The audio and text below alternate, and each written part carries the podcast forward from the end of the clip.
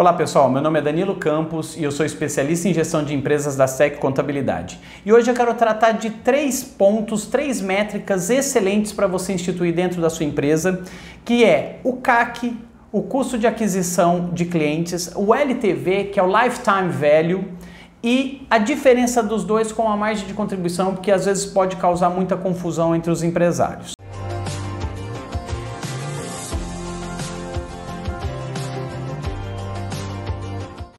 Começar com o CAC, o custo de aquisição de clientes.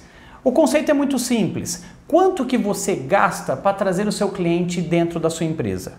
Quanto que você precisou investir para ele chegar até você e fazer compras, ou ele consumir o seu produto, ou ele consumir o seu serviço? Esse é o custo que você tem que ter em mãos e sempre ponderar quanto o esforço e o quanto que você está gastando para isso, para ver se está valendo a pena. Isso vai influenciar em diversas situações, isso vai, vai influenciar no quanto você está comissionando sua equipe, porque as equipes precisam trabalhar, quanto isso custa para você, o comercial, o marketing, quanto você está investindo em mídias sociais, quanto você está é, investindo em internet, em sites, tudo isso tem que compor o seu custo de aquisição de clientes, tá? Se você começar a perceber que está começando a ficar caro, tá? O teu cliente está vindo até você e comprando pouco, você precisa rever com certeza esse tipo de custo, essas despesas relacionadas à atração de cliente, tá? Aí a gente vai entrar numa outra esfera, que é o lifetime value. O que, que é o lifetime value?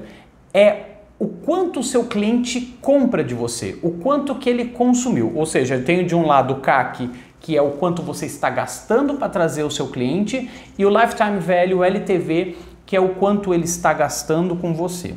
É, a gente precisa primeiro entender dois conceitos ali de, de tipos de empresa, né? Que eu tenho aquele cliente que vai consumir pontualmente, aquele vai fazer uma compra pontualmente e pode demorar muito para voltar a, a, até você, até a sua empresa. Vamos dar um exemplo aqui, por exemplo, quando eu compro um colchão, eu demoro em torno de 5 a 10 anos para comprar um novo colchão. Então, esse, esse cliente não é um cliente recorrente, não é aquele cliente que vai consumir mensalmente ou semanalmente. Então, a tratativa desse cliente tem que ser diferente daquele outro recorrente, daquele outro que vai consumir frequentemente o seu produto. É o caso da prestação de serviço. Eu vou citar o próprio serviço de contabilidade, que é o que a Astec faz. Nós temos os clientes que eles pagam honorários mensais. Então isso faz com que o meu produto seja recorrente. Então a minha tratativa com o cliente tem que ser completamente diferente. Então para isso, sabendo dessas duas situações, vocês precisam entender o quanto vocês vão investir para atrair o cliente. Ele vai comprar uma vez de você e aí você vai ter que investir para atrair outras pessoas, outros consumidores? Ou não? Você tem que atrair um tipo de consumidor, uma pessoa ou uma empresa e aí sim ele vai ter um consumo recorrente. Então a conta do LTV é muito simples: é a média de quanto ele consome seu e quantas vezes ele consumiu.